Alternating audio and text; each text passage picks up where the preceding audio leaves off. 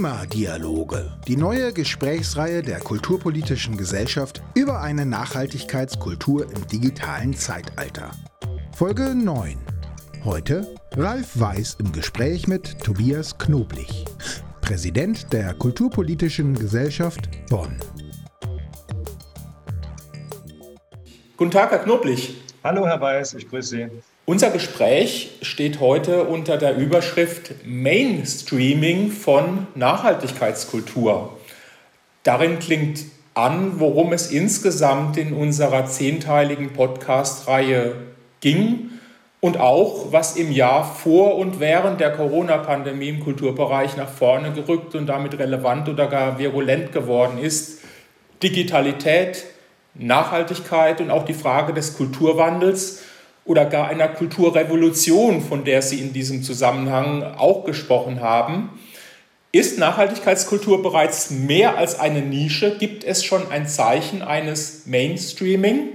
Ich glaube, nein, also ein richtiges Mainstreaming noch nicht, weil unsere Gesellschaft äh, noch immer äh, alten Pfaden folgt. Und äh, das ist ja häufig so, dass man auch Sicherheit gewinnt dadurch, dass man Tritt gefasst hat, dass man sich äh, in Institutionen bewegt, die auch eine gewisse Schwerfälligkeit haben, dass man Routinen folgt und äh, viele Dinge, die sich ändern müssen, erstmal auf der diskursiven Ebene greifen, dass man Projekte macht, um bestimmte neue Schritte auch äh, auszuprobieren. Äh, aber dass es ein Mainstreaming gibt, das würde ja voraussetzen, dass es überall ein intentionales, also ein bewusstes Handeln gibt, dass Programmatik umgesetzt wird in Praxis. Ähm, das nehme ich noch nicht wahr. Und das ist ja auch Gegenstand von Protestbewegungen, von äh, Empörung auch insbesondere der jüngeren Generation. Das alles gäbe es nicht, wenn wir ein Mainstreaming schon hätten. Also wo wir so als Vergleich vielleicht Gender Mainstreaming, ja, wir haben schon seit langer Zeit den Versuch, die Frauenbewegung ist sehr alt. Inzwischen sprechen wir auch vom dritten Geschlecht und von sehr vielen anderen äh, Schattierungen und Übergangsformen oder wie auch immer gearteten Pluralisierungen auch der Geschlechter und Lebensverhältnisse. Äh, dieses Gender Mainstreaming hat ja zum Beispiel auch noch nicht überall in der Gesellschaft gegriffen. Es gibt noch kein Gender Budgeting. Es gibt äh, immer noch sozusagen in den Führungsetagen die Dominanz von Männern. Da reden wir jetzt noch gar nicht von der neuen Pluralität, sondern wirklich von dem, was sich seit Jahrzehnten eigentlich äh, angekündigt hat.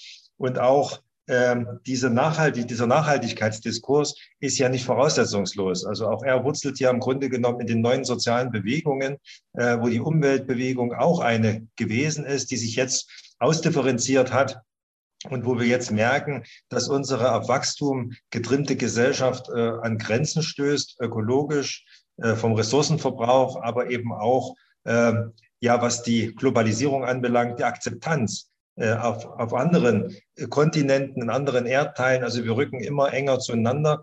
Und auch hier würde ich sagen, ein Mainstreaming noch nicht. Äh, die Routinen greifen immer noch und die westliche Gesellschaft ist schon sehr bei sich äh, bei allem Verständnis, das man entwickelt und bei allen Versuchen, die man macht, da auszubrechen. Es wird sehr kontrovers noch verhandelt. Es gibt Beharrungskräfte.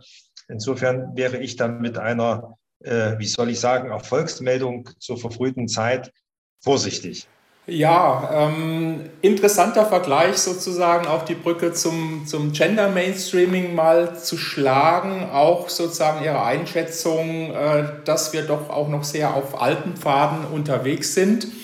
Als Mitinitiatorin des Tutzinger Manifests aus dem Jahr 2001 kann die Kulturpolitische Gesellschaft, deren Präsident Sie ja sind, die Entwicklung der Diskussion um Nachhaltigkeit, Kultur und Kulturpolitik über einen sehr langen Zeitraum überblicken, lässt sich aus dieser längerfristigen Perspektive sagen, dass sich die Debatte um die kulturelle Seite von Nachhaltigkeit und um Nachhaltigkeit der Kultur kulturpolitisch äh, schon in einer Programm- und Institutionalisierungsphase befindet?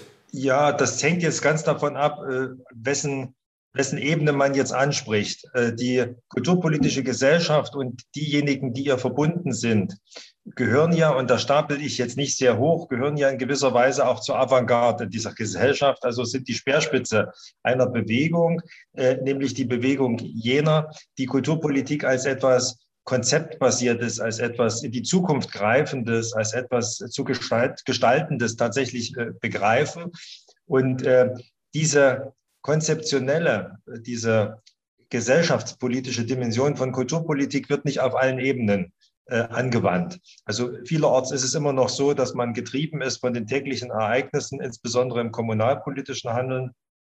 Äh, aber ich sage mal, auf der übergeordneten Perspektive in Deutschland, auf der, auf der Bundesebene, auf der Ebene der Bundesverbände auch, wo Kulturpolitik verhandelt wird, durchaus auch im Deutschen äh, Kulturrat, ist dieses Thema Nachhaltigkeit äh, durchaus in der Programm- und Institutionalisierungsphase angekommen. Keine Erklärung äh, kommt ohne diesen Verweis äh, aus. Und äh, wenn man Kulturpolitik ernst nimmt, verhandelt sie ja immer die Grundlagen auch unseres Lebens und versucht die Kultur nicht als das Sahnehäubchen zu betrachten, also ein besonderes Reich der Freiheit, dem man sich in der Freizeit noch zuwendet, wenn alle anderen Dinge getan sind, sondern man geht davon aus, dass mit Kultur die Lebensgrundlagen dieser Gesellschaft auch in einem speziellen begünstigten, auch von der Verfassung begünstigten Bereich äh, durchexerziert werden, beispielhaft äh, durchgespielt werden, dass es also ein Experimentierfeld ist und auch eines, das uns zur Reflexion äh, über unsere Gesellschaft nachdenken lässt, wo man einfach sinnliche Möglichkeiten hat, Dinge zu verhandeln, die man vielleicht im Alltag sonst aufgrund ihrer Schwere so nicht behandelt und kommuniziert bekäme. Wenn man Kulturpolitik so versteht, dann ist es natürlich schon so, dass man sich die großen Brocken auch vornimmt und äh, da kommt Nachhaltigkeit äh, immer mit vor, weil man einfach erkennen muss, dass unsere Gesellschaft an der Stelle einen Paradigmenwechsel äh, braucht.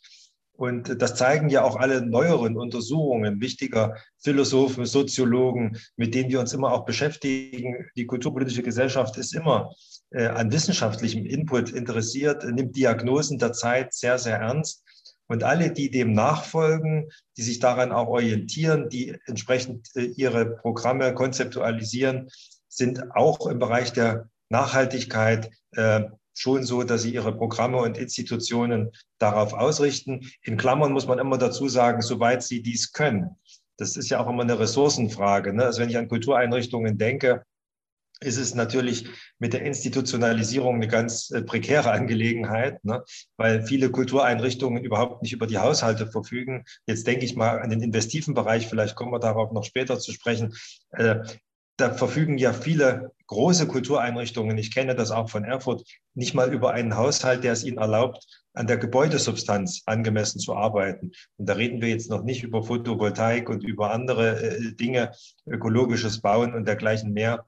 Also das sind so Ambivalenzen. Aber ich würde schon sagen, das war ja die Frage, die, diese Debatte von Nachhaltigkeit ist im, in der kulturpolitischen Arbeit schon angekommen und sie wird viel, vielseitig ausgestaltet, vor allem debattiert. Und das halte ich für den ersten wichtigsten eigentlich Schritt. Ja, Sie haben, Sie haben die Verbände auch unterschiedliche Ebenen angesprochen. Vielleicht können wir auch äh, am Ende oder im Ausblick auch nochmal auf die äh, ja, föderalen Ebenen zu sprechen kommen wie es da vielleicht aussieht. Ähm, ich will auf die Podcast-Gespräche Bezug nehmen, wo im Grunde genommen deutlich wurde von unterschiedlichen Gesprächsteilnehmern, dass also die Nachhaltigkeitsdiskussion im Kulturbereich sowohl in einem engen als auch in einem weiten Kulturverständnis äh, stattfindet und geführt wird. Dass es zum einen um Nachhaltigkeit in der Kultur und eben auch Nachhaltigkeit durch Kultur geht, aber auch, äh, und das ist jetzt vielleicht auch so ein Gegenpol äh, von wegen Institutionalisierung, der Kulturausschuss des Bundestages äh, sich nur wenig mit den Themen Klimawandel und Nachhaltigkeit beschäftigt hat. Äh, was ist denn in der Kulturpolitik des Bundes, der Länder und der EU beim Thema Nachhaltigkeit schon erreicht? Und äh, was sind für Sie in den nächsten Jahren und in diesem Jahrzehnt auch die wichtigsten Aufgaben? Das ist eine sehr umfassende und auch komplexe Fragestellung. Ich würde sie mal damit beantworten, dass der Bund äh, im Bereich Kultur ja gar nicht so eine ganz starke Rolle spielt. Also natürlich ist das Thema Nachhaltigkeit ansonsten beim Bund und das Thema Klimawandel vorhanden und wird auch bearbeitet. Äh, Im Kulturbereich nicht so stark. Das weist schon darauf hin, ähm, dass der Bund auch eingeschränkte Kompetenzen hat im Kulturbereich und dass das ganz das Gros an, an Aufgaben und auch an Rahmensetzungen eigentlich auf der Ebene der Länder und der Kommunen passiert. Und äh, die Länder sehe ich da eigentlich als die wichtigsten Akteure an. Äh, und dort müssten entsprechende Initiativen greifen. Äh, wir sind halt im Kulturbereich sehr stark immer damit beschäftigt, äh, unsere eigenen Strukturen zu erhalten und zu wenig danach zu fragen, wie eine Zukunft aussieht, ob man auch im Kulturbereich Strukturpolitik machen kann, ob man sozusagen unter bestimmten Auspizien hier der Nachhaltigkeit konkrete Schritte einleitet, das setzt ja voraus, dass, dass der Bereich eine gewisse Entwicklung auch genommen hat, dass es Instrumente gibt, mit denen man arbeitet. Ich hatte das Beispiel der Investitionen hier genannt. Das bleibt im Kulturbereich immer so von Groß- und Prestigeprojekten abgesehen, bleibt das immer so ein, so ein kleines Pflänzlein. Ne? Und das sind alle auch sehr schnell überfordert, wenn es darum geht, bestimmte Klimaziele, bestimmte Vorgaben auch von Nachhaltigkeit, die auf den übergeordneten Ebenen eine Rolle spielen, tatsächlich zu operationalisieren. Ich glaube, das Hauptproblem besteht darin, danach zu fragen, äh, gibt es denn in den Ländern überhaupt eine konsistente Kulturpolitik? Wie gestaltet man diese aus? Welche Ressourcen stellt man zur Verfügung? Äh, wie ist man überhaupt bereit und in der Lage, konzeptionell zu arbeiten? Äh, dann kann man auch bestimmte Themen nochmal ganz anders, auch flächendeckend implementieren. Das kann der Bund ja gar nicht leisten, weil er reduziert sich ja auf einige Förderaufgaben, insbesondere von nationaler Bedeutung. Er fokussiert sich auf Berlin. Äh, er fokussiert sich auf seine Kulturstiftung des Bundes, die eine Förderpolitik macht und die auch bestimmte Themen ja setzt.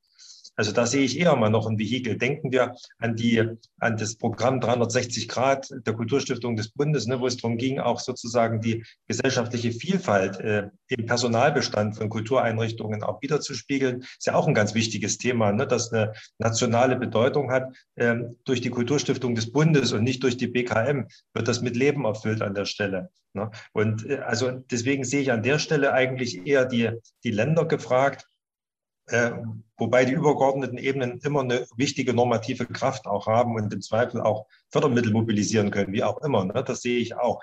Äh, aber die Länder sind dort wichtiger. Und ich will mal das eine herausgreifen, weil es zeigt, dass es ein gutes, äh, eine gute Richtung, eine gute Entwicklung nimmt. Und das wird ja von vielen immer wieder hervorgehoben. Das ist das Land Nordrhein-Westfalen mit seinem Kulturfördergesetz und seiner bisherigen und wohl auch künftig wieder zu erwartenden Berichterstattung, also diesen Landeskulturbericht dass man Transparenz erstmal herstellt, was passiert eigentlich im Land, was erreicht man mit bestimmten Förderinstrumenten auch? Äh, und wie gedenkt man überhaupt äh, konzeptionell Kulturpolitik anzugehen. Also erst wenn ich so eine, eine Ebene bringe, also ich sage mal eine Kulturentwicklungsplanung auf Landesebene, eine Kulturentwicklungsplanung auf kommunaler Ebene, kann ich bestimmte Ziele auch mit bestimmten Indikatoren, also mit einer Erfolgsmessung, was erreiche ich tatsächlich auch unterlegen. Also das wäre für mich äh, ganz wichtig und da sehe ich die wichtigste Aufgabe eigentlich für die kommenden Jahre darin. Natürlich wäre es auch wünschenswert, im Bundestag würde dieses Thema im Kulturausschuss intensiver diskutiert und würden entsprechende Impulse kommen. Man muss ja schon froh sein, dass es seit 1998 diesen Ausschuss überhaupt erst wieder gibt. Das ist ja auch nicht selbstverständlich und gelegentlich hadert man ja auch mit der Rolle des Bundes äh, in Kulturfragen. Jetzt zur Bundestagswahl bin ich oft gefragt worden, wie halten, was halten Sie von einem Bundeskulturministerium oder von einer Pflichtaufgabe Kultur? Das sind, glaube ich, Instrumente, die uns nicht helfen, auf Bundesebene bestimmte Themen, sei es nun Nachhaltigkeit oder auch ein anderes, noch tiefer in die Praxis hineinzubringen, weil der Bund eben schlichtweg auch die Kompetenzen nicht hat an der Stelle. Ne? Also äh, das, das sind so die Probleme, die ich da sehe. Deswegen mein Fokus stärker auf Länder und Kommunen an der Stelle. Ich glaube, da kann man, kann man mehr erreichen, auch wenn der Bund dort wenig tut vielleicht. Ja, ist eigentlich ein, ein Stichwort. Äh, Sie haben ein gutes Beispiel äh, für eine Landeskulturpolitik genannt. Ich will bei 1998, was Sie als Stichwort gegeben haben, nochmal anknüpfen. In der Tat ist das ja ein, ein äh, Meilenstein äh, gewesen, wo auch die Einrichtung eben des Staatsministers oder Staatsministerin für Kultur und Medien ja erfolgte und damit den Rang der Kulturpolitik zur Aufgabe auch des Bundes machte. Und Sie haben so ein bisschen angedeutet, in der aktuellen Diskussion geht es eigentlich auch wieder um eine Aufwertung der Kulturpolitik möglicherweise zu einem Kulturministerium. Äh, es geht aber dabei auch eben um die Aufgabenfelder, was möglicherweise viel wichtiger ist sozusagen als nur die Aufwertung, welche Aufgabenfelder könnten äh, künftig auch stärker in der Bundeskulturpolitik wahrgenommen werden. Und äh, mit Bezug auf Nachhaltigkeit gibt es da ja auch Schnittmengen mit anderen Ressorts, etwa mit dem Innen- und dem Außenministerium oder eben auch mit dem Umweltministerium. Äh, Sie hatten gesagt, oft ist das nur Länder, äh, ist, ist Kultur oft Ländersache, aber im Bereich Nachhaltigkeit und Klima haben wir natürlich sehr viel auch eine nationale und sowieso auch internationale Politik. Führt mich zur Frage, lassen sich denn die Kompetenzen der unterschiedlichen Ressorts beim Thema, was ich mal Nachhaltigkeitskultur nennen möchte, in einem Ministerium gut bündeln? Oder braucht es beispielsweise, Sie haben einen Climate Desk gefordert oder wenn man einen gut ausgestatteten Fonds für Kultur und Nachhaltigkeit haben wollte, neue Formen der Kooperation zwischen den Ressorts, wie zum Beispiel eine gemeinsame Trägerschaft? Genau, also letzteres natürlich. Äh, ein, ein Ministerium, das jetzt sozusagen Schnittstellenministerium wäre, kann ich mir schlechterdings nicht vorstellen. Äh, ich habe selber Ministerialerfahrung und weiß, dass es schon sinnvoll ist, wenn man die Geschäftsbereiche auch abgrenzt und dann vielleicht auch, es gibt ja sowas wie interministerielle Arbeitsgruppen äh, oder wir kennen es aus dem Bereich der Kultur- und Kreativwirtschaft. Da hat sowohl die BKM als auch das Wirtschaftsministerium ein entsprechendes Referat.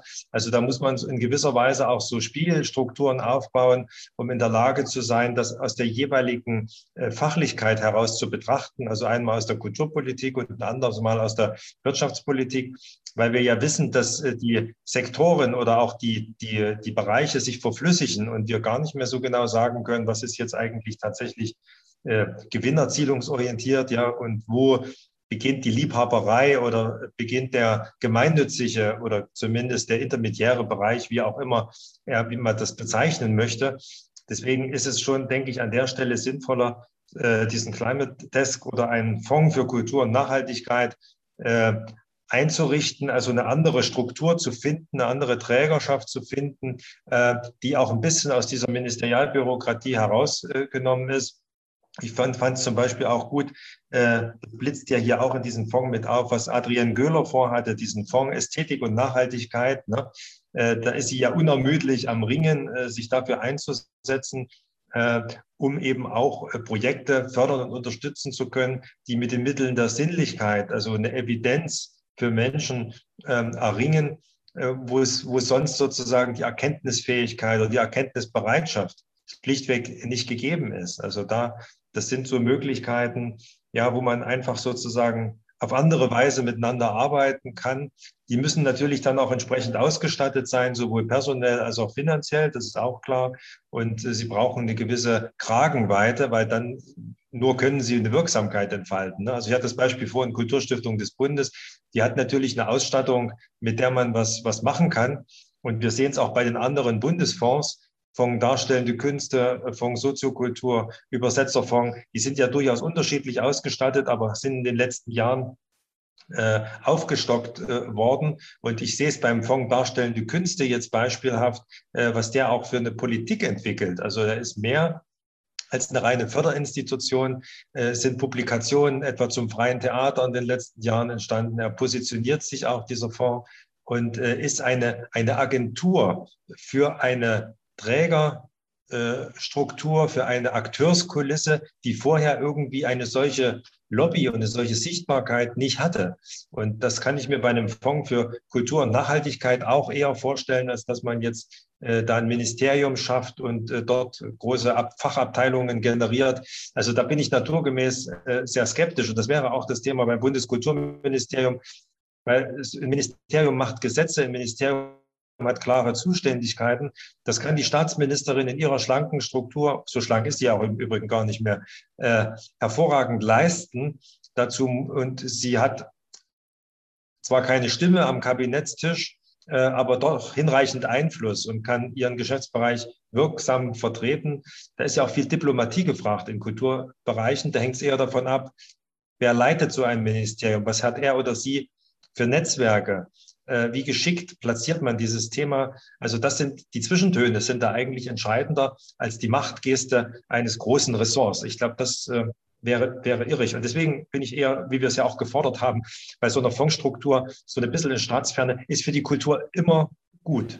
Wir sprechen ähm, ja über sehr tiefgreifende gesellschaftliche Veränderungen in den letzten Jahren, äh, nicht nur mit der Corona-Pandemie. Wir haben globale Umbrüche und Krisen, eben auch wie Klimawandel und, und Migration.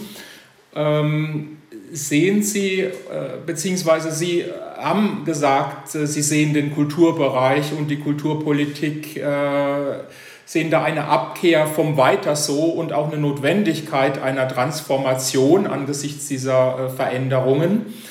Wenn wir uns erinnern, um eine transformatorische Kulturpolitik ging es erstmals nach dem Mauerfall und bei der deutschen Einheit.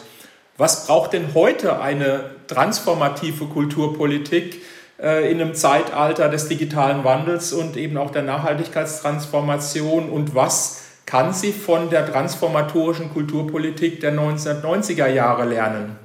Das ist eine didaktisch und so wie sie gestellt ist auch super Frage, weil äh, die mir, mir, die Möglichkeit gibt äh, zu sagen, dass man von den 1990er Jahren lernen kann, wie man es nicht macht. ja, es gibt wenig Anlässe und es gibt wenig Menschen, die danach fragen, äh, was ist denn da eigentlich passiert in dieser Zeit?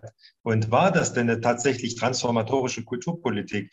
Äh, es war eher eine Kulturpolitik der Assimilation, so würde ich es mal bezeichnen, weil sie dazu geführt hat, das System, ein perfektibles oder perfektes äh, System, das gar nicht in Frage stand, als Vorbild zu nehmen für ein Gebiet, das in dem Falle als Beitrittsgebiet einfach sich dem Geltungsbereich des Grundgesetzes äh, zugesellt hat, also gar nicht den Anspruch mitbrachte, ähm, an diesen Voraussetzungen irgendwas zu ändern.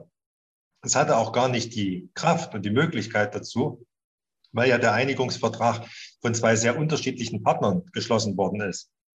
Der eine Partner war sozusagen im Sterbeprozess begriffen und ging dann auf mit der neuen der deutschen Einheit. Und der andere Partner war so stark und als Rechtsnachfolger des Deutschen Reichs mit so einem Nimbus versehen, mit so einem, einer Wirtschaftswundergeschichte im, im Rücken als Sieger gleichsam der Geschichte verbrieft, dass es gar nicht darum ging, äh, in eine Lernpartnerschaft, in einen Transformationsprozess einzutreten, sondern dass es eigentlich darum ging, äh, als Heilsbringer aufzutreten und das ist so ein bisschen das Problem.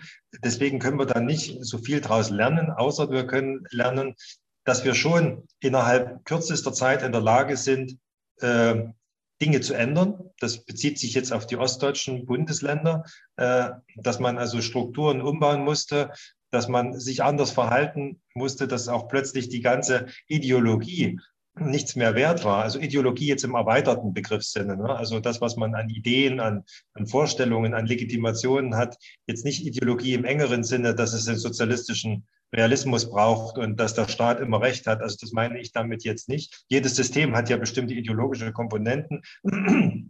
Und also da, also eine Reaktionsfähigkeit, eine Reaktionsschnelligkeit, das kann man schon daraus lernen, dass es sowas gibt, vorausgesetzt, es gibt etwas zu adaptieren, äh, was man negativ daraus lernen kann, ist in der Tat, dass ein Transformationsprozess Prozess eines neuen Ausmaßes, wie er jetzt vor uns liegt, oder wie wir schon mittendrin uns eigentlich befinden, äh, dass der andere Voraussetzungen braucht. Ich will mal die wichtigsten nennen, die, die mir am Herzen liegen. Also die wichtigste Voraussetzung wäre Offenheit. Offenheit und Neugier, ähm, weil das, was uns begegnet in der gesellschaftlichen Wirklichkeit, ja kein Schicksal ist, sondern es ist größtenteils menschengemacht. Äh, es hat was damit zu tun, wie wir bisher gelebt haben und wie bisher Politik gestaltet worden ist. Also und jetzt das als Schicksal hinzunehmen und zu erdulden, zu erleiden, wäre der falsche Zugang. Also man braucht eine Neugier, eine Offenheit, um diesen Veränderungsprozessen etwas Positives entringen zu können, um sich darauf einzustellen. Wir wissen das auch aus dem täglichen Leben. Wenn man sich einer Gefahr stellt und sie zu Herausforderungen macht, ja, geht man ganz anders damit um, als wenn man ängstlich sozusagen sich im Rückzugsgefecht vergräbt. Und das wäre das Erste, diese Neugier und Offenheit. Das Zweite wäre, äh, dass man Kulturpolitik als was Konstruktives nimmt, äh, als etwas, das man immer wieder auch anpassen muss. Also man konstruiert eine, ein immer wieder ein neues System, äh, das mit den gesellschaftlichen Rahmenbedingungen umgehen können muss. Ähm, das ist auch das, was man jetzt vielleicht so ein bisschen im Begriff der, der Resilienz fassen kann, dass man also künftige Krisen antizipiert, dass man nicht sozusagen nur sich in, äh, in dem liebgewonnenen Arsenal an Möglichkeiten, an Institutionen vergräbt und sagt, Kultur ist unverzichtbar und meint damit die Kultur, die man geschaffen hat, an Institutionen, an Geflogenheiten, an Tarifen und so weiter. Also sondern man sagt, das ist was Konstruktives, ich muss das immer wieder verändern, ich muss es anpassen, ich muss robust sein weil die Dinge sich ändern und sie ändern sich immer schneller. Das ist ja auch sowas. Innovationszyklen werden kürzer. Ja, also äh, wir merken, da, da ist nichts mehr mit so viel Sicherheit vielleicht vorprogrammiert. Das ist das Zweite. Und das dritte Wichtige wäre, dass man, damit will ich es mal bewenden lassen mit diesen drei wichtigen Komponenten. Das dritte wäre, dass man Lust darauf hat, auch im Kulturbereich Konzept Konzepte zu machen und äh, Dinge äh, sich zu überlegen, wie man etwas tun kann, und dass man überhaupt bereit ist und daran krankt ist auf vielen Ebenen, so eine Metaebene herzustellen. Ich kenne das aus der Kultur, aus der, aus der Kommunalpolitik sehr gut. Ähm, da hatte ich jetzt erst gestern so ein, so ein Beispiel, da geht es um, um Einzelhandelskonzepte. Das klingt jetzt sehr weit weg davon. Ne?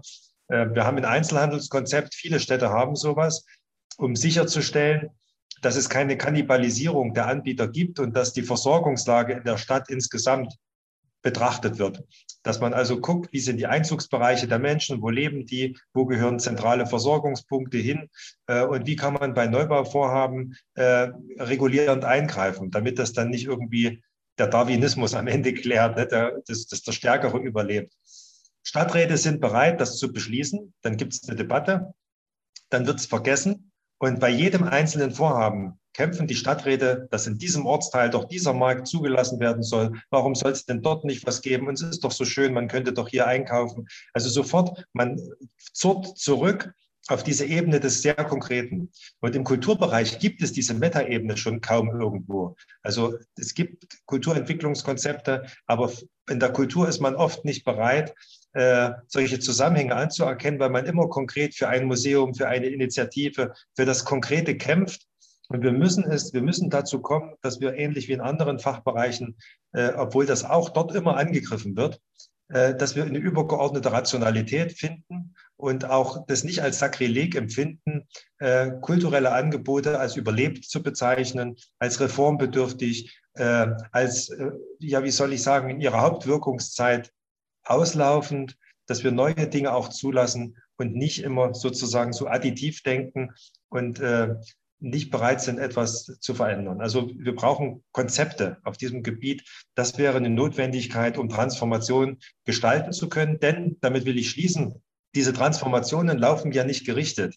Es gibt ja nichts, ne, worauf wir uns vorbereiten könnten, sondern wir müssen diesen Weg einfach aufnehmen und müssen eine Flexibilität erringen, das heißt, wir brauchen auch Geschichten, die wir mit diesen Beständen, mit diesen Kultureinrichtungen, mit den Projekten, die wir fördern möchten, die wir für wichtig erachten, müssen wir eine Geschichte erzählen können. Das heißt, das ist was Handgemachtes.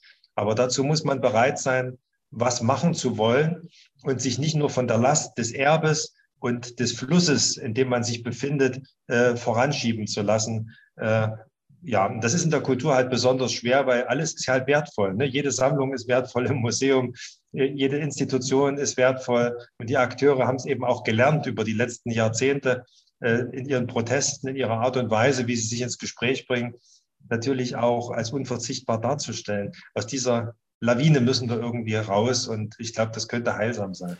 Vielleicht können wir den Gedanken noch mal ein bisschen weiterführen, weil Transformation, Nachhaltigkeit und wenn wir auf Kultureinrichtungen schauen äh, und auch Kulturverwaltungen äh, stellen äh, ja die Akteure natürlich auch vor neue Aufgaben. Ähm, Sie haben Offenheit unter anderem angesprochen, die man dafür braucht.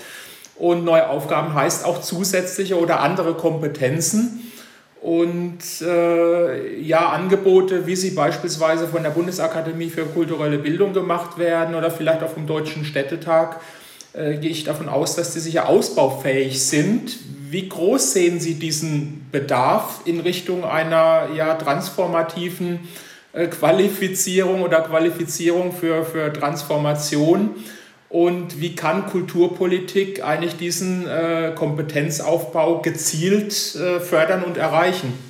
Ich sehe einen großen Bedarf äh, an Kompetenzvermittlung, äh, weil ja der Weiterbildungsbereich insgesamt sehr schwach aufgestellt ist im Kulturbereich. Also es gibt da auch keine Routinen. Ähm, die Etats vor Ort sind meistens sehr schwach. Ich kenne auch meinen eigenen hier in der Kommunalpolitik. Das ist jetzt kein Fingerzeig auf Erfurt, aber wir stehen dort sozusagen in guter Gesellschaft oder eben auch nicht in guter Gesellschaft mit anderen, ähm, dass man ja, dass man sagt, im Kulturbereich ist das vielleicht gar nicht so erforderlich. Es gibt Berufsbilder, da dürfen Sie Ihren Beruf gar nicht weiter ausüben, wenn Sie nicht regelmäßig Qualifikationen nachweisen, ne, dass Sie auf dem, auf dem Stand oder auf der Höhe der Zeit sind. In der Kultur ist diese, diese umfassende Freiheit natürlich auch so, dass sie, dass sie wenig zu, zu, zu wenig Normierungen auch im Berufsalltag führt, zu wenig, weniger Normierungen auch in qualifikatorischer Hinsicht. Ähm, was muss ein guter Kulturmanager, eine gute Kulturmanagerin können? Ja, man, man erwirbt diesen Abschluss und äh, dann gibt es keine weitere Dynamik. Es gibt auch keine, keine, keine Laufbahn auf diesem Gebiet, wie man es äh, im Beamtenbereich so sieht. Also das ist ein Problem. Deswegen ist es wichtig, dass man in dem Bereich auch gezielt Kompetenzen aufbaut. Das ist nicht nur eine, Vermittlung von Inhalten, sondern ich sehe da ganz besonders äh, im Vordergrund äh, die Unterstützung, die Mentalitäten zu verändern. Also die Leute es zu einer, zu einer Normalität werden zu lassen, das eben auch zu erlernen, zu erwerben, äh, dass man an Veränderungs, Veränderungsprozessen arbeitet und dass die, die Kulturleute nicht die, die letzten Mohikaner sind, die immer sozusagen alles festhalten vor Ort, weil der Kämmerer schon mit der Schere da sitzt oder, und, und wartet, dass er wieder was aus dem Budget herausschneiden kann. Ich höre es ganz oft, dass es heißt, hüten Sie sich davor, den ersten Schritt zu gehen in Transformationsprozessen. Sobald Sie irgendetwas in Frage stellen, wird genau um diesen Bereich Ihr Etat gekürzt. Und das halte ich, äh, das, ist, das sind Erfahrungen, die natürlich Leute gemacht haben. Aber wenn die Mentalität sich insgesamt verändert und da muss was geschehen, äh, muss man aus so einem Rückzugsgefecht rauskommen. Rückzugsgefechte sind nie der Anfang einer großen Zukunft. Niemals. Also das ähm, halte ich für eine falsche Herangehensweise. Deswegen ist es wichtig. Und äh, die Bundesakademie haben Sie angesprochen oder auch den, den Städtetag. Das sind natürlich wichtige Agenturen äh, für, die, für, die, für die Leute vor Ort. Äh, der Städtetag insbesondere natürlich für die kommunale Familie. Da erwarte ich auch mehr noch in Zukunft, dass da mehr an Impulsen auch kommt. Ich selbst bin ja jetzt auch im Kulturausschuss des Städtetags aktiv, habe meine erste Sitzung vor mir und werde das auch sehr gerne einbringen. Aber ich sehe auch die kulturpolitische Gesellschaft mit ihrer Akademie äh, dort als einen sehr, sehr guten Partner. Äh, da geht es ja auch darum, die vielfältigen Angebote, die es schon gibt, sichtbar zu machen, äh, Lücken, die noch existieren, zu ergänzen. Und wir haben uns ja dieses Transformationsthema als Metanarrativ ganz besonders auf die Fahnen geschrieben.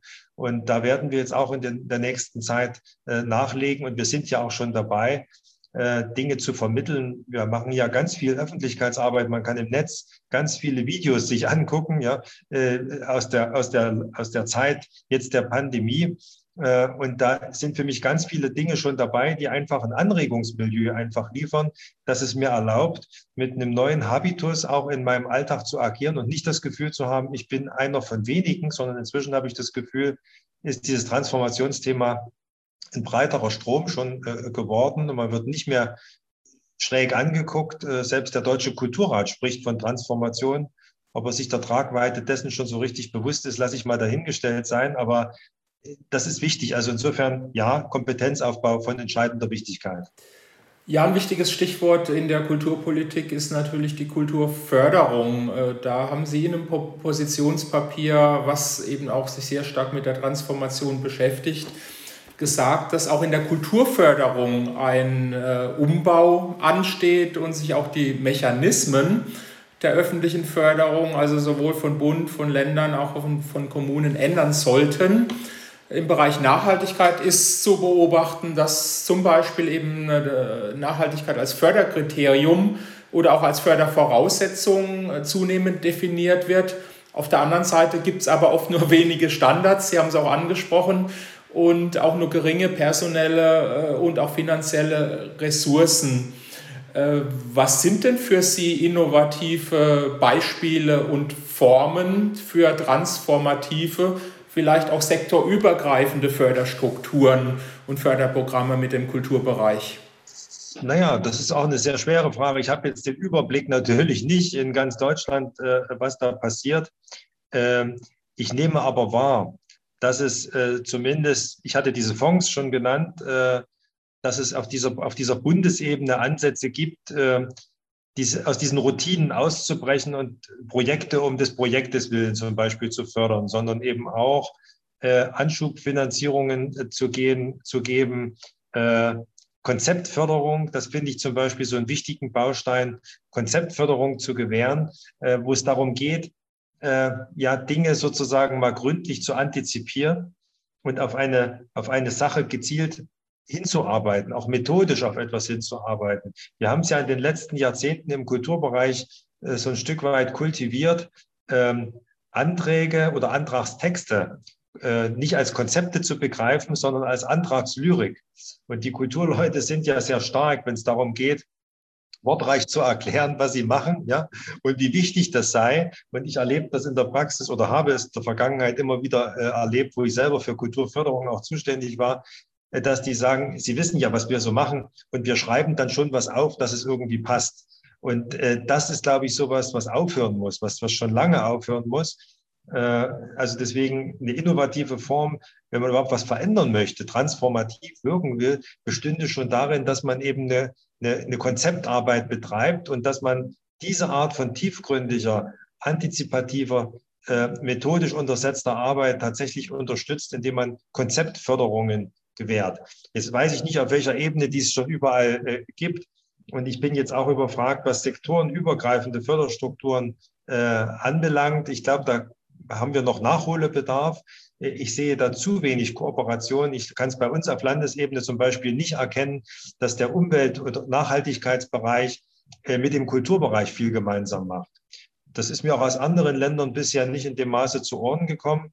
Äh, mir ist auch aus der KMK jetzt nichts bekannt, dass man sich dort jetzt diesem Thema groß vereinbart hätte, äh, wohingegen man sich zum Thema koloniales Erbe zum Beispiel sehr wirkungsvoll vereinbart hat weil da der Druck offensichtlich noch, noch größer ist. Ich frage mich aber, ob das nicht auch ein Thema für die Kulturministerkonferenz wäre ähm, äh, und ob diese Kulturministerkonferenz nicht der erste Schritt sein könnte, bundesweit nach, nach sektorenübergreifenden Förderstrukturen mal zu verhandeln. Also da sind mir jetzt so richtig gute Programme und Ansätze nicht bekannt, nicht bekannt geworden. Und wenn sie existieren, dann sind sie wahrscheinlich äh, eher, sage ich mal, modellhafter Natur und haben nicht die Flughöhe jetzt gefunden, dass man über sie bundesweit groß diskutiert. Ich hatte ja eingangs gesagt, ne, also ich will jetzt, nicht, will, will jetzt nicht hinterfragen, ob der Befund jetzt zutreffend ist. Ich bilde mir ein, dass ich einen relativ guten Überblick habe, aber jetzt nicht in dieser Tiefgründigkeit in diesem Bereich Nachhaltigkeitskultur oder Nachhaltigkeitsförderung. Ähm, aber es ist schon symptomatisch, wenn ich aus der Draufsicht sagen muss, so viel gibt es da nicht. Ja, sehr, sehr interessant. Äh, auch, auch durchaus äh, Hinweise, was da passieren könnte. Ein weiteres Feld ist das Thema Kulturpolitikforschung oder angewandte Kulturpolitikforschung, wozu die Kulturpolitische Gesellschaft gerade eine Sommerakademie veranstaltet hat und sozusagen auch eine Art Bestandsaufnahme äh, vorgenommen hat.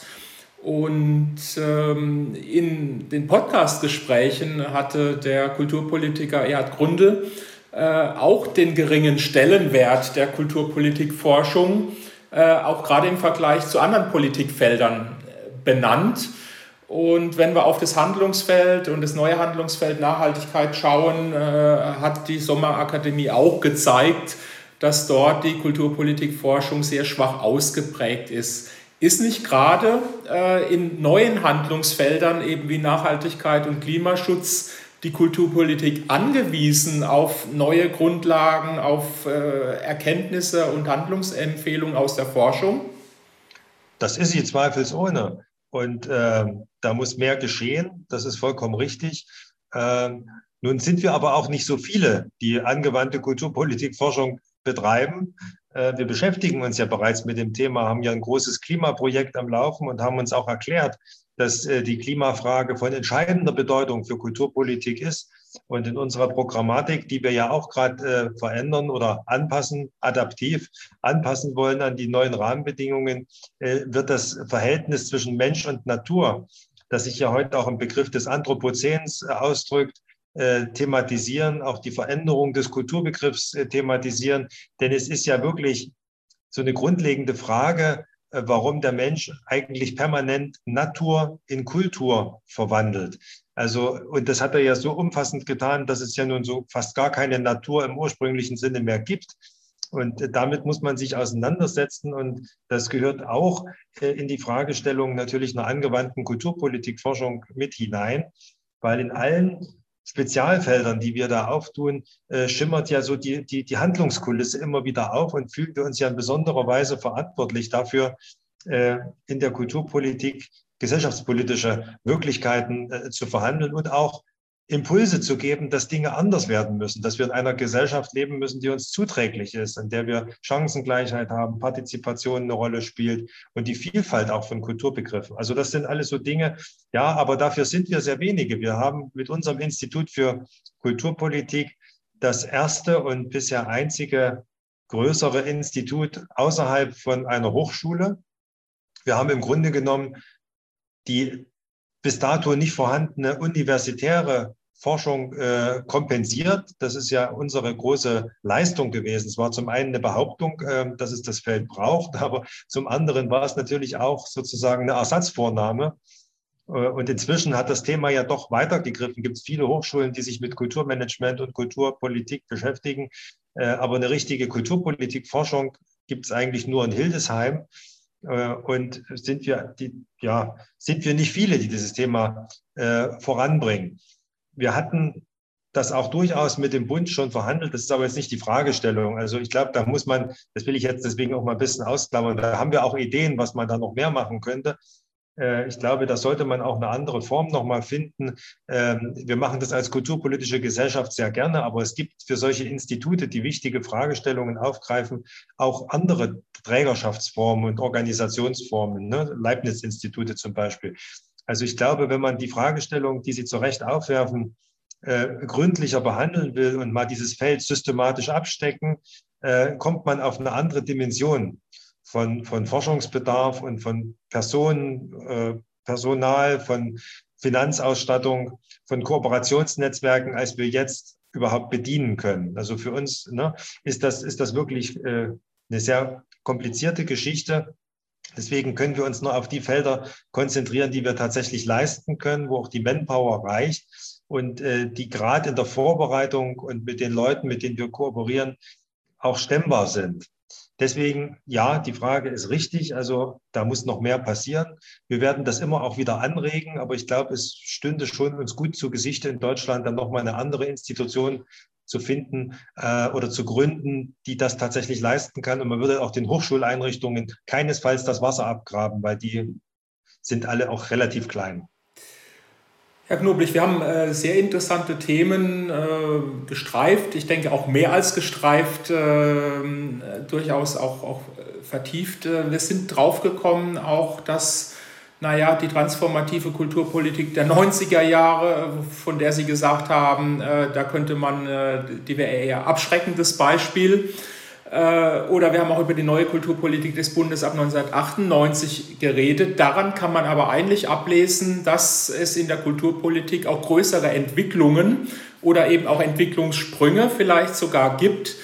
Und äh, wenn wir sozusagen nochmal den Bogen schlagen, 2001, äh, das Tutzinger Manifest, hat ein gutes Stück in Deutschland eine Debatte begründet, eben über die kulturelle Bedeutung des Nachhaltigkeitsleitbildes und auch ein Stück zumindest die deutsche Nachhaltigkeitsstrategie und auch die Kulturförderung äh, geprägt, beeinflusst. Nun soll 20 Jahre später äh, im November auf einer Tagung in Tutzing ein neues äh, kultur- und nachhaltigkeitspolitisches Manifest verabschiedet werden wenn mit der Herausbildung einer Nachhaltigkeitskultur im digitalen Zeitalter, über die wir gesprochen haben, heute wieder ein größerer Entwicklungssprung ansteht äh, und damit auch eine Transformation, kann denn ein solches Manifest dann eine wegweisende Rolle für die Politik spielen? Welche Rolle kann äh, ein solches Manifest spielen? Also ich meine, es kann eine große Rolle spielen. Ich bin ein großer Freund und die, die KUPOG ist ein, eine große, große Freundin von Erklärungen auch, von, von programmatischer Arbeit. Äh, nicht, weil wir uns gerne reden hören und weil wir der Meinung sind, dass man äh, immer seine, seine Auffassung sozusagen auf der Zunge tragen muss, sondern weil erst die Dinge dann veränderbar sind, wenn sie sagbar geworden sind. Und dieses Sagbarwerden, dieses äh, eine Sprache finden für Zukunft, äh, das ist was ganz Wichtiges. Und das wird gemeinhin auch unterschätzt, äh, wenn Leute sagen, wir brauchen keine Erklärungen und so weiter, wir müssen die Praxis verändern. Das ist immer so ein wohlfeiler Impuls. Und auch in der Kulturpolitik gibt es viele Leute, die immer äh, sich in ihrer Praxisarbeit vergraben und äh, mit großer Aufopferungsgabe Dinge vor Ort versuchen zu bewegen im Konkreten, die aber nie zu einer Reflexionsebene finden äh, und, und es äh, so ein bisschen auch geringschätzen, äh, dass es diese, dieses, diese Reflexionsebene braucht, um nämlich die vielen konkreten Praxen zusammenzubinden und äh, eine Richtung auch zu definieren, wo man hinmarschiert. Wir leben in einer Zeit, in der wir von radikaler Pluralität auch von, von radikaler Demokratie inzwischen sprechen. Und ich habe immer so ein bisschen das Gefühl, dass wir uns im Einzelnen, im Konkreten äh, so ein Stück weit verlieren und dass uns diese Ebene, Andreas Reckwitz hat es sehr schön herausgearbeitet, diese Ebene des Allgemeinen, also das auch aus der Aufklärung kommt, ne? Äh, dass wir das aus den Augen verlieren und inzwischen Gesellschaft in ihren Bindekräften total unterschätzen. Denn die Gesellschaft wird dann nicht dadurch reicher, dass ich immer mehr Vielfalt sich selbst und ihrer Emanzipation überlasse, auch wichtig, ne? dass, es, dass, dass man sich entfalten kann. Aber wenn ich auf der anderen Seite keine Schnittmengen mehr definiere, wie immer ich die nenne, Passam, Passam Tipi hat mal vorgeschlagen, eine europäische Leitkultur, das darf man ja gar nicht mehr laut sagen, äh, als, als so ein Wertekonsens zu definieren. Also wenn, wenn solche Sachen oder eine Nation zu sein, das ist ja inzwischen auch im kosmopolitischen Zeitalter zumindest problematisch, fragil geworden, das Ganze. Aleida Assmann hat jetzt ein tolles Buch gemacht zur Wiedererfindung der Nation, finde ich großartig, wo sie beschreibt, äh, dass man das, dass man dieses Gefäß durchaus braucht, äh, auch um Geschichte, um Erinnerungen äh, verfügbar zu halten und auch die Basis von Herkunft, die ja auch für Zukunft eine Rolle spielt, irgendwie äh, nicht nur in den Köpfen, sondern auch in den Herzen der Menschen zu halten und, und Gemeinsamkeiten herzustellen. Also in dem Maße, wie das zunehmend brüchig wird, dass man so eine Zone des Allgemeinen definiert, äh, wird es mit allen Strategien schwierig, äh, auf die wir uns committen wollen oder wo wir was gemeinsam ins Werk setzen wollen. Und deswegen, das habe ich ein bisschen weit ausgeholt, ist dieses Tutzinger Manifest eine Möglichkeit, äh, diese so eine Metaebene zu reaktualisieren äh, und sich auf was zu vereinbaren, was man dann in der konkreten Praxis auch im Alltag ausgestalten kann. Und äh, deswegen lässt sich sehr gut anknüpfen. Das war ja damals ein sehr wirksames, oder ich habe es zumindest immer als ein wichtiges Manifest auch wahrgenommen. So wie Tutzing neben Locum ja eine der wichtigsten evangelischen Akademien äh, ist, die ja auch für so eine Bildungs, für so einen Bildungsanspruch am Anfang vielleicht auch ein bisschen für Re-Education standen, aber mit dem, die haben ja auch ihre Geschichte. Also das darf ich auch nicht voraussetzen. Es ist ja nicht durch Zufall in Tutzing passiert, das Ganze. Es ist ja auch eine Agentur für gesellschaftlichen Zusammenhalt. Äh, und deswegen nehme ich das sehr ernst und, und finde, dass man da schon einen Entwicklungssprung machen kann, indem man nochmal guckt, was davon ist noch relevant. Ich meine sehr vieles und was ist an neuen äh, Fragestellungen dazugekommen, wo man das Thema Nachhaltigkeit sozusagen auf der Höhe der Zeit jetzt nochmal programmatisch verhandeln und wirksam in die Gesellschaft hineingeben kann. Also ganz, ganz wichtig. Und auch hier ist es so, bestimmte Denktraditionen, wer für sie offen ist, äh, haben natürlich mehr Durchschlagskraft als jeder Slogan, der voraussetzungslos in die Welt posaunt wird. Also ich bin da vielleicht auch ein bisschen konservativ an der Stelle, aber ich nehme solche Initiativen äh, um vieles ernster wenn sie eine Geschichte haben und wenn sie auch mit Gesichtern verbunden sind, mit Leuten, die auch versucht haben, in der Zwischenzeit da was draus zu machen. Also es ist ja auch durch, durch eine gewisse Praxis und eine gewisse äh, Penetranz des Denkens unterlegt, genau wie es Leute gibt, die schon seit Jahrzehnten Interkulturalität äh, nicht nur predigen, sondern versuchen sie auch in der Praxis umzusetzen. Wenn die programmatisch tätig werden, hat das für mich auch eine hohe Bedeutung und eine Glaubwürdigkeit, weil ich weiß, da versammeln sich Menschen dahinter, die es auch ernst meinen und die da was bewegen möchten. Also insofern finde ich das ganz wichtig und ich, ich freue mich drauf und kann zumindest für die kulturpolitische Gesellschaft schon mal sagen, dass wir die Ergebnisse auf jeden Fall äh, verstärken und äh, weitertragen werden, die aus einem neuen Tutzinger Manifest hervorgehen. Herr Knoblich, herzlichen Dank für dieses Gespräch zu Mainstreaming von Nachhaltigkeitskultur, bei dem wir bei einer Kultur des Allgemeinen und beim Tutzinger Manifest äh, gelandet sind. Vielen Dank.